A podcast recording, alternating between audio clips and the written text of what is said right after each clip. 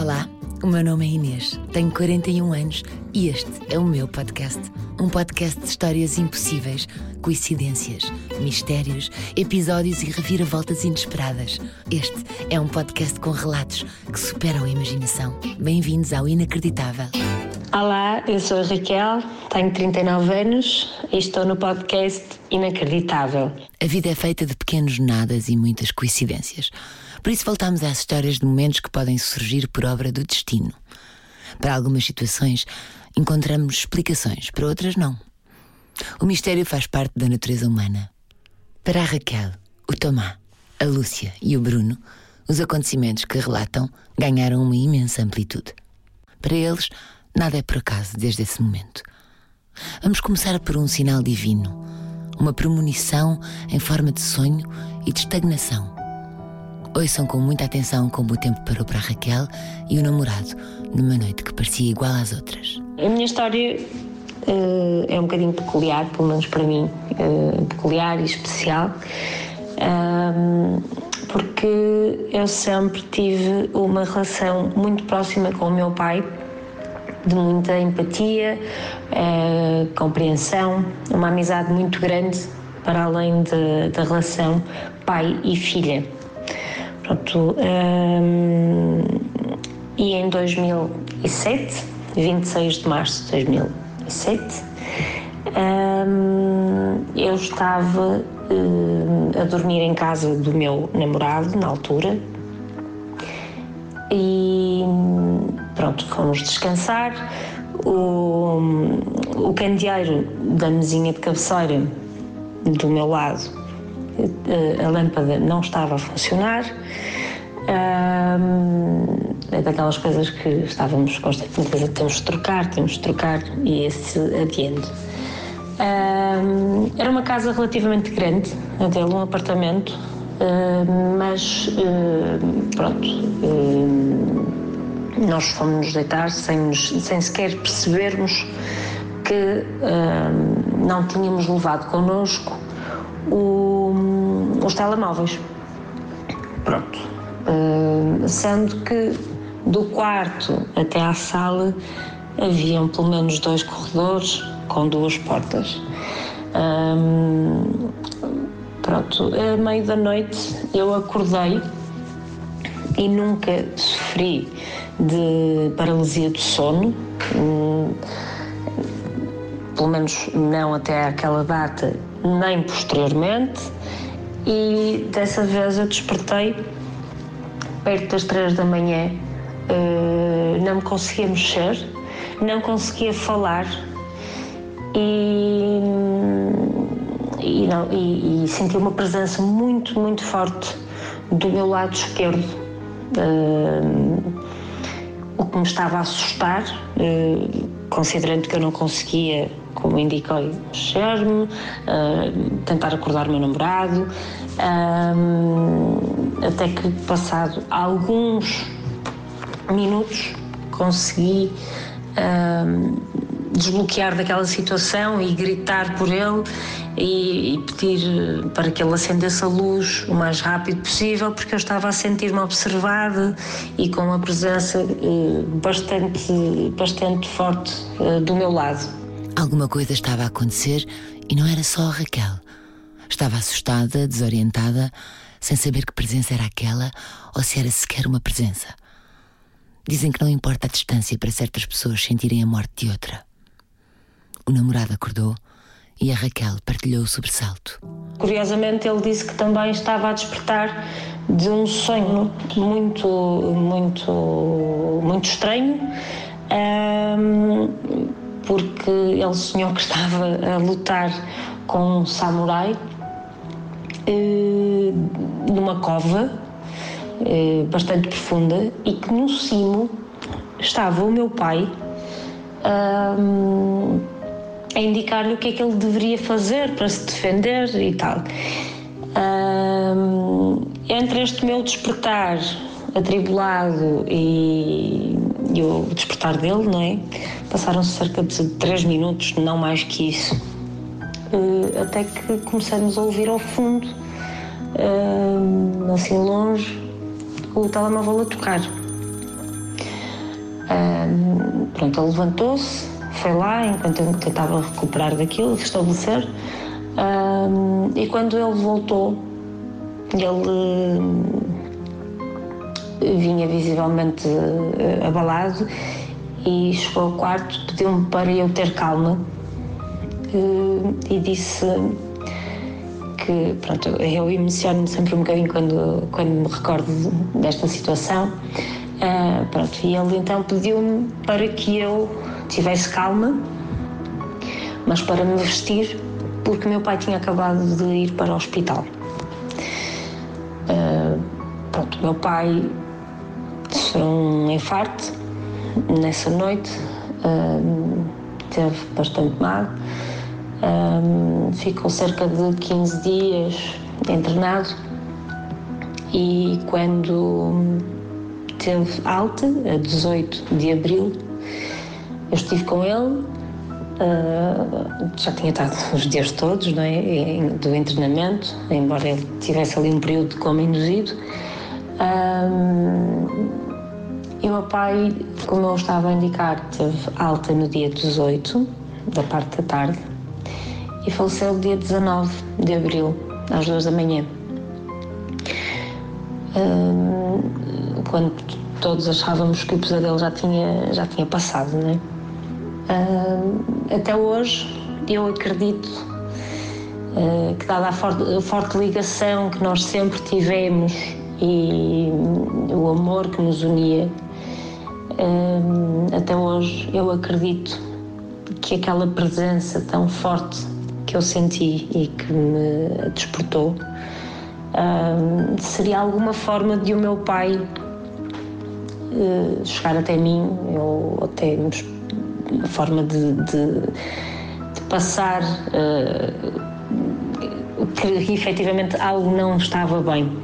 Pronto, uh, para quem é cético, isto poderá não fazer algum sentido, mas até hoje, uh, e até e devo, devo confessar que com o tempo cada vez mais se cimenta em mim que aquela presença era efetivamente o meu pai. Terá sido o começo de uma despedida? Uma maneira de atenuar a dor que aí vinha? Ou foi apenas uma coincidência? Eu tenho um amigo que diz muitas vezes uma frase em inglês: Ignore nothing. E é o melhor que podemos fazer: estar atentos. Por mais crente uh, que eu seja nas energias, uh, pronto, sou agnóstica, portanto eu, eu acredito muito na, na espiritualidade e que somos todos energia e pronto, acredito que para os mais céticos seja algo uh, difícil de compreender, mas para mim faz muito sentido.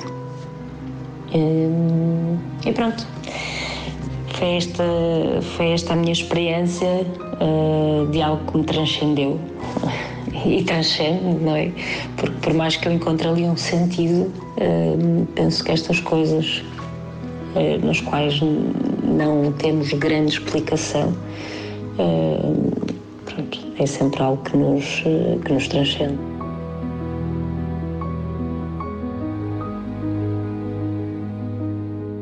Olá, sou o Tomá, tenho 31 anos e estou no podcast Inacreditável. Na história do Tomá também há uma ligação familiar. Não tão óbvia como a da Raquel, mas igualmente com algo transcendente. É uma coincidência, mas não só.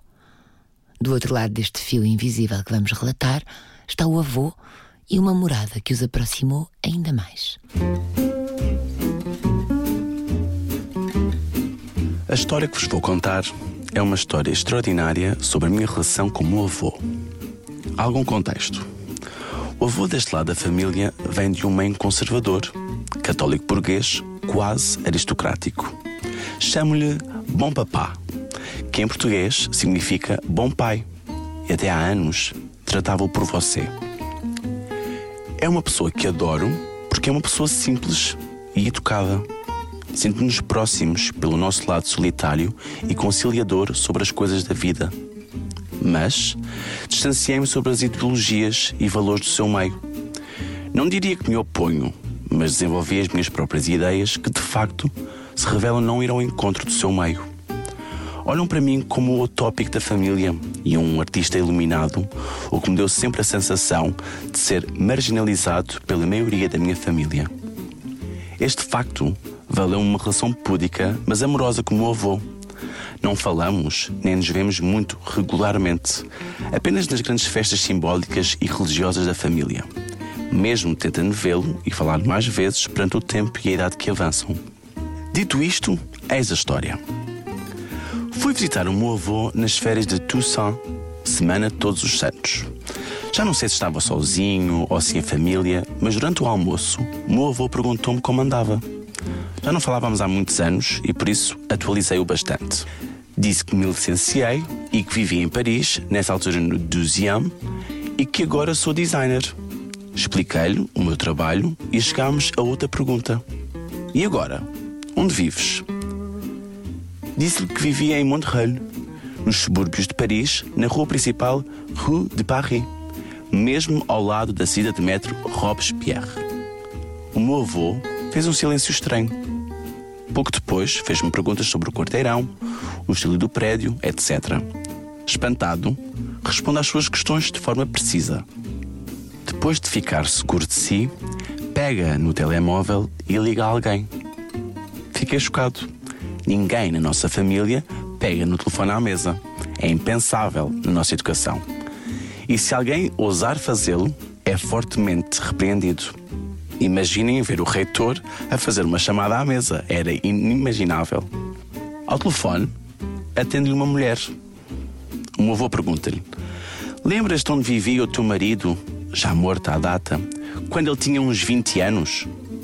Vira-se para mim para confirmar o número da minha porta. Diz o número correto, eu digo que sim e ele continua. Primeiro direito, certo?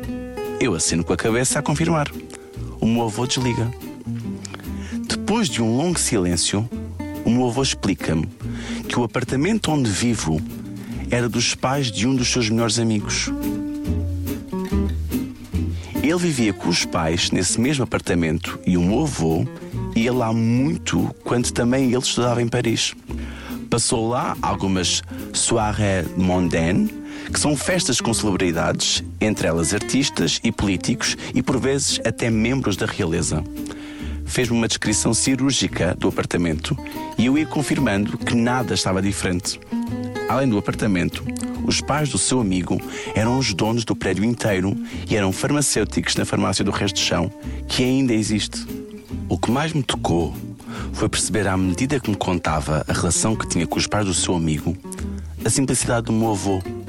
Muito além dos códigos muito restritos da educação que recebeu toda a vida. Tratava os pais do amigo por tu. Foi a primeira vez que senti o meu avô a descontrair e contar-me todas as histórias e anedotas da sua vida na época. E, efetivamente, quando voltei a casa, perguntei aos senhorios do meu quarteirão. Todos conheciam os pais do amigo do meu avô. Desconfio até que chegaram a conhecer o meu avô. O veredicto é claro. Vivo no apartamento dos pais de um dos melhores amigos do meu avô, da altura no início dos seus 20. E para o meu avô, este apartamento é um lugar familiar, de festa e de vida simples, mesmo 65 anos mais tarde. Por detrás da formalidade da família, passou a haver mais um facto que unia avô e neto. Não era só o temperamento idêntico e uma compreensão recíproca silenciosa, era também uma viagem no tempo que só os dois iriam partilhar. Uma casa que pouco tinha mudado desde a juventude do avô. O retrato de uma época feliz que o neto podia sentir na pele. Mas ainda havia mais. A história não acabou. Nesse mesmo fim de semana, estava a limpar o sótão do meu avô e encontrei cinco câmaras analógicas em mau estado e várias caixas com rolos por revelar. Perguntei ao meu avô: Fazias fotografia? Alegando que também ele é artista. Disse-me que sim, que nessa altura fazia fotografias dos amigos e das suas noites. Ficámos em silêncio a olhar um para o outro, a pensar na mesma coisa. Implorei que me confiasse os seus negativos para que eu os mandasse revelar e prometi que se houvesse fotografias do meu apartamento de há 65 anos, faria uma exposição e convidaria a França inteira, com imenso entusiasmo, disse-me que sim e ficámos radiantes. Mas no fim do fim de semana, disse-me que já não sabia ao certo que fotografias estavam naqueles rolos e que confirmaria antes. Foi no Natal que me disse que, em relação às fotografias, foi na altura que conheci a tua avó e prefiro guardá-las para mim. Claro que não forcei e nem sequer lhe fiz perguntas. Disse-lhe que percebia. E é das mais belas histórias que guardo. Por uma questão de idioma, esta história foi traduzida por nós e interpretada pelo ator Bernardo de Lacerda. Olá, sou a Lúcia, tenho 47 anos e estou no podcast Inacreditável. Amores impossíveis e coincidências inacreditáveis. O cinema está repleto destas histórias que acabam com um final surpreendente, tal como este que vamos contar. Podemos até imaginar a última cena: uma mão a segurar uma fotografia, as lágrimas a caírem pelo rosto, a fatalidade de uma história que já estava escrita. Era o destino, só podia ser. Eu tenho um amigo mais velho, muito discreto, que faz muitos tipos de pontos, mas nunca fala de outros. E um dia falou-me de um artista, um amigo dele. Disse que eu o fazia lembrar. Ele nunca me tinha falado de ninguém próximo. E acho que também por isso me terá feito eco. Mas também assumi que a ligação era em relação ao trabalho, o que seria um dos maiores elogios que já recebi até hoje. Eu, eu faço umas fotografias há algum tempo, com uma amadora. Claro que me lembrei o Egg até Júpiter. Algum tempo antes ou, ou, ou depois, também lhe falou de mim, o que também foi surpreendente. E quando finalmente nos conhecemos, eu não percebi logo como é que era tão óbvia a associação. Éramos amigos, não tão próximos assim, quando me convidou para os teus anos. Acho que o fez pela enorme empatia, mas sobretudo pela ponte que nos ligava. Esse amigo em comum em que tanto confiamos. Nesse dia eu conheci a mulher, os filhos, os pais, grande parte da família e até alguns amigos. E foi muito especial esse encontro. Naturalmente pouco falámos porque ele era o rei da festa, não é? Levámos quase dois meses para nos voltarmos a encontrar. Não havia pressa, mas foi explosivo. Mesmo muito bom. Tudo. Aí eu percebi que a ligação do nosso amigo em comum não tinha nada a ver com o trabalho. Tinha também, mas sobretudo, a ver com a nossa visão do mundo e como agimos nele. Quando começámos a brilhar juntos, acendeu-se uma constelação muito rapidamente. A relação começou a galopar a uma velocidade que às tantas eu dei por mim a controlar-me para não lhe responder, ou a responder só no dia seguinte. Um autocontrole que eu não conhecia até então, e, e menos ainda porque, porque ao mesmo tempo ao mesmo tempo existia uma vontade abismal de, de lhe contar tudo. Eu lembro-me de ter sido chamada para um trabalho de sonho e ser a primeira pessoa a quem quis contar. Como assim, de repente, és mais importante que os meus amigos e família? Eu não lhe liguei, claro, mas foi aí que percebi que me tinha apaixonado. Tudo estaria bem e seria uma história linda se não houvesse um lado sombrio e complexo nesta história, como em muitas. A paixão proibida, a infidelidade, o caminho sem regresso. Não havia volta a dar. Ele era muito mais velho, casado, e eu. eu era uma miúda. Tentei afastar-me discretamente, mas às tantas percebi que a mensagem não estava a chegar e que tinha de lhe dizer. Era. A sério, era ridículo verbalizar. Eu morria de vergonha. Mas tinha mesmo de ser daquele buraco. Eu achei que ia ser só a maior walk of shame da minha vida, Bom, mas ainda assim assumi como drama de primeiro mundo. Bom, lá combinámos falar e estava certa de que ia receber um ataque de riso ou uma palmadinha condescendente e que nos voltaríamos a ver dali a uns tempos, quando me mancasse ou a vida nos voltasse a cruzar. Mas quando comecei a tentar expressar, mal e porcamente, o príncipe saltou-me para cima. Eu ainda o mandei passear, mas passado meia hora, rendidíssima. Damn it! Ficamos umas seis horas juntos. E foi lindo, e mágico, e dramático. No dia seguinte não podia acreditar e ele estava nos píncaros da paixão. Louco, mas louco. Eu liguei às minhas pessoas de referência para contar e me queimar, romper logo aquela bolha e começar logo, logo o luto. Foi duríssimo. Falava imenso dele a toda a gente enquanto a amizade galopava e de repente senti-me Senti-me enterrar um amigo vivo. Nunca mais falei dele a ninguém. Apaixonei-me a sério. Eu queria mesmo ficar com ele. Mas chutei-o sempre de volta para casa. Não tinha grande opção, eu sabia que era por aí. Já fui traída e não sei ser amante. Só inteira. E se era comprometido, não dava. Foi mesmo difícil.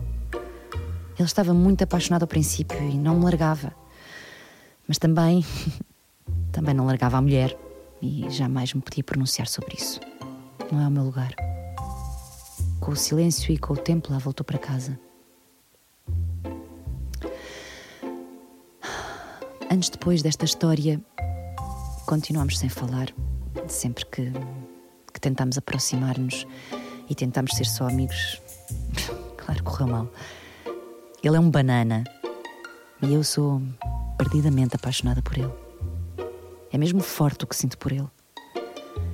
Diria até de outra ordem. Por isso cortei para sempre. No outro dia estava a arrumar umas fotografias antigas e encontrei uma fotografia de um casal, um casal desconhecido, à porta de um lugar que me é muito querido. Gostei da luz daquele fim de tarde e, excepcionalmente, fotografei pessoas que não conheço. Era ele e a mulher, três anos antes de o conhecer. E é este o grande final, a cena derradeira de uma história de amor impossível, a nostalgia que fica marcada numa imagem nas mãos de Lúcia. Terá sido coincidência? Por uma questão de anonimato, esta história foi lida pela atriz Diana Costa e Silva. Olá a todos, sou o Bruno Monteiro, tenho 31 anos e estou no podcast Inacreditável. Quantos de nós já pensámos em descobrir a nossa ancestralidade? Ir bem lá atrás, pelos passos de um mapa de ADN que pode ir a um passado longínquo que deixou de fazer parte da história oral da família. Quantas coincidências se perdem assim quando não se faz esta busca? No caso do Bruno, ou melhor, dos Brunos, a curiosidade de um levou a que descobrissem uma história comum no ambiente dos Açores, longe da imaginação de qualquer um deles. Mas vamos começar pelo princípio. Era uma vez um estudante de representação. A história que venho aqui contar é uma história sobre coincidências, uma história sobre amizade e o quão antigas as ligações são. Bem, para contar a história, temos que voltar a viajar para 2013. Em 2013, tinha eu acabado de entrar no curso de representação em Lisboa, na zona de Carnide, numa escola chamada Instituto para o Desenvolvimento Social. É uma pequena escola que tem o curso de representação e é aí que eu conheço o Bruno. Eu, por norma, era o único Bruno das turmas até conhecer o outro Bruno. Então o outro Bruno chama-se Bruno Alexandre Verde. Cada vez que eu lhe perguntava de onde é que vinha o nome, ele contou-me que Verde era do grande poeta Cesário Verde. Então que ele era descendente do Cesário Verde. Ok, pronto, é um título pomposo, mas tudo bem, tudo certo. Eu e o Bruno rapidamente nos demos bem. Parece que nós éramos uh, melhor desconhecidos, melhores amigos num estalar de dedos. E foram três anos junto ao Bruno que voaram. Onde o Bruno estava, eu estava, onde eu estava, o Bruno estava. E chegámos a trabalhar imensas vezes juntos, em imensos espetáculos, e nos estágios, que era quando eu, quando eu encontrava a família dele, ele limitava-me a tratar a família dele por tios. Porque realmente eu sentia que assim era, e porque a mãe dele é muito parecida com a minha tia. E eu, hum, há aqui alguma coisa. Eu sempre fui uma pessoa também de muitas intuições, sempre ligado ao lado espiritual, mas sem saber, sem falar, sem nada. E então, o curso acaba em 2016-17 e eu viajo pela primeira vez em 2017 para os Açores. Vou a São Miguel. E eu amei completamente São Miguel, porque desde pequeno que alguma coisa me dizia para ir lá. Eu não sabia o que é que era. Então fui, conheci São Miguel, apaixonei-me completamente e voltei para trás. Esta era como se fosse a minha viagem pré-loucura. Porque a loucura foi então, em 2018, agarrar nas malas e mudar-me para Londres para começar a estudar representação em Londres. Da beleza verde e densa da ilha de São Miguel, O Bruno viaja para a capital britânica com o sonho de aprender mais sobre o que é isto de representar e ser ator. Mas as imagens insulares, quase tropicais, não saíam da sua mente. E qualquer coisa lhe dizia que tinha de descobrir o porquê. Qual a razão daquele impacto tão íntimo? Já em 2019, decido comprar algo muito especial para mim: um teste da ADN. Um daqueles testes que mostra a ancestralidade e que mostra hum, quanta percentagem nós somos do quê, é muito giro. Então, olha-me, ok, vou experimentar. Qual é o meu espanto quando, dois meses depois, os resultados chegam e eu descubro que a maior parte do meu ADN vem dos Açores. Eu, ao ver aquele, aquele resultado, fiquei em negação durante algum tempo. Eu, assim, ok, eu gosto muito dos Açores, mas como assim? O que é que isto tem a ver com os Açores? Não estou a entender. E então eu decidi começar a contactar a, eh, a minha família do lado da mãe, portanto, do lado materno, para tentar entender alguma coisa. Falava com a minha mãe, minha mãe não sabia de nada, então fui à irmã dela, à minha tia. E então a minha tia começou-me a contar as coisas. E ela, sim, sim, faz muito sentido. Então ela começou-me a contar a história da Maria Caetana. E é aqui que as coisas começam. Maria Caetana nasceu em São Miguel e com 14, 15 anos mudou-se para Óbidos. Lá trabalhou como criada interna de uma família abastada, onde o filho do patrão a engravidou. E dado o facto do rapaz não ter querido assumir a paternidade, nasce Maria Assunção, a minha bisavó, filha de pai incógnito. A família, como era abastada, tinha várias casas. E quando Maria Assunção teve idade para seguir os passos da mãe, convidaram-na para ir trabalhar para uma das suas casas em Lisboa, deixando assim óbitos para trás. A minha tia diz-me isto e eu, ok, agora estou muito interessado em toda a história para trás. Portanto, por favor, preciso saber mais. Então ela conta-me que esta é só a parte eh, materna dela, mas que existe ainda mais. Vamos então a Coimbra. Em Coimbra existe Domingos Faria. Domingos era filho de Domingos e de Olívia. Olívia era a primeira médica parteira formada em Coimbra. E Domingos, o pai, era um homem que tinha a sua quinta e o seu terreno e era uma pessoa que queria muito trabalhar. Domingos, o filho, estudou em Coimbra e deixou tudo para fugir a pé para Lisboa, porque não queria trabalhar na lavoura, na quinta do pai. Então, por isso, a família renegou, dado o facto de ter largado tudo. Em Lisboa, já, como tinha diploma, ele conseguiu rapidamente arranjar um trabalho como chefe dos calceteiros. E a função dele era controlar as obras entre a zona das Avenidas Novas. E é aqui que Domingos, o meu bisavô, conhece a futura esposa, Maria, a minha bisavó. Como Maria tinha sempre de ir ao mercado 31 de janeiro, na zona do Saldanha, todos os dias era vista com o cabaz na mão e tanto piropo houve que Domingos conquistou o coração de Maria. Eu aqui fiquei eternamente feliz por saber que tenho na minha descendência um homem que podia ser trolha, mas não era. Mas que mesmo assim usava piropos como se fosse. E então isto foi algo sempre muito interessante. E eu falava com a minha tia sobre isto e queria saber mais histórias sobre os meus antepassados para tentar entender qual é que era a história. Conseguiram acompanhar? O ADN do Bruno Monteiro levou-o a Óbidos, Coimbra, Lisboa e São Miguel, nos Açores. E é aqui que se cruza com Bruno Verde e a história da sua família nos séculos XIX e XX.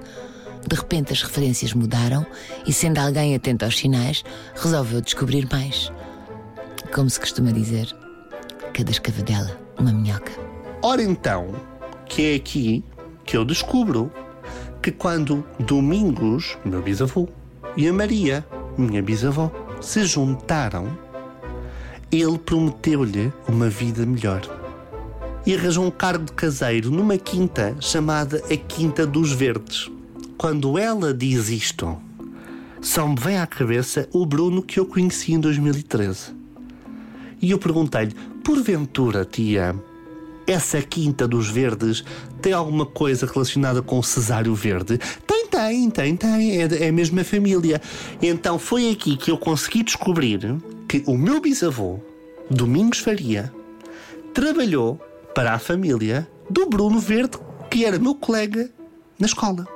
Então, no momento em que isto aconteceu, eu fiquei a pensar o quão o universo faz as suas coisas de uma forma tão perfeita. Então, durante três anos, dois rapazes com o mesmo nome tiveram a, a partilhar momentos, história e, e muita aprendizagem naquela pequena sala daquela escola ali em Lisboa, para mais tarde entenderem que estão ligados há muito mais tempo do que a nossa própria existência. Porque o meu bisavô foi criado da família dele. Se isto não é uma história de coincidências, eu não sei o que será. Mas só sei que hoje estou feliz e trabalho o tempo inteiro com a parte espiritual, fazendo com que de alguma forma a história dos meus ancestrais continue a ser ouvida para que deste modo consiga honrá-los. Isto é uma história maravilhosa. Já sabe, se conhecer alguma história, escreva para inacreditável.radiocomercial.pt. A ideia e concepção é de Inês Castelo Branco, edição e conteúdos Inês Castelo Branco e Isabel Lindim, produção Joana Batista, pós-produção áudio Paulo Castanheiro, imagem Pedro Gonçalves. Este é um podcast da Rádio Comercial.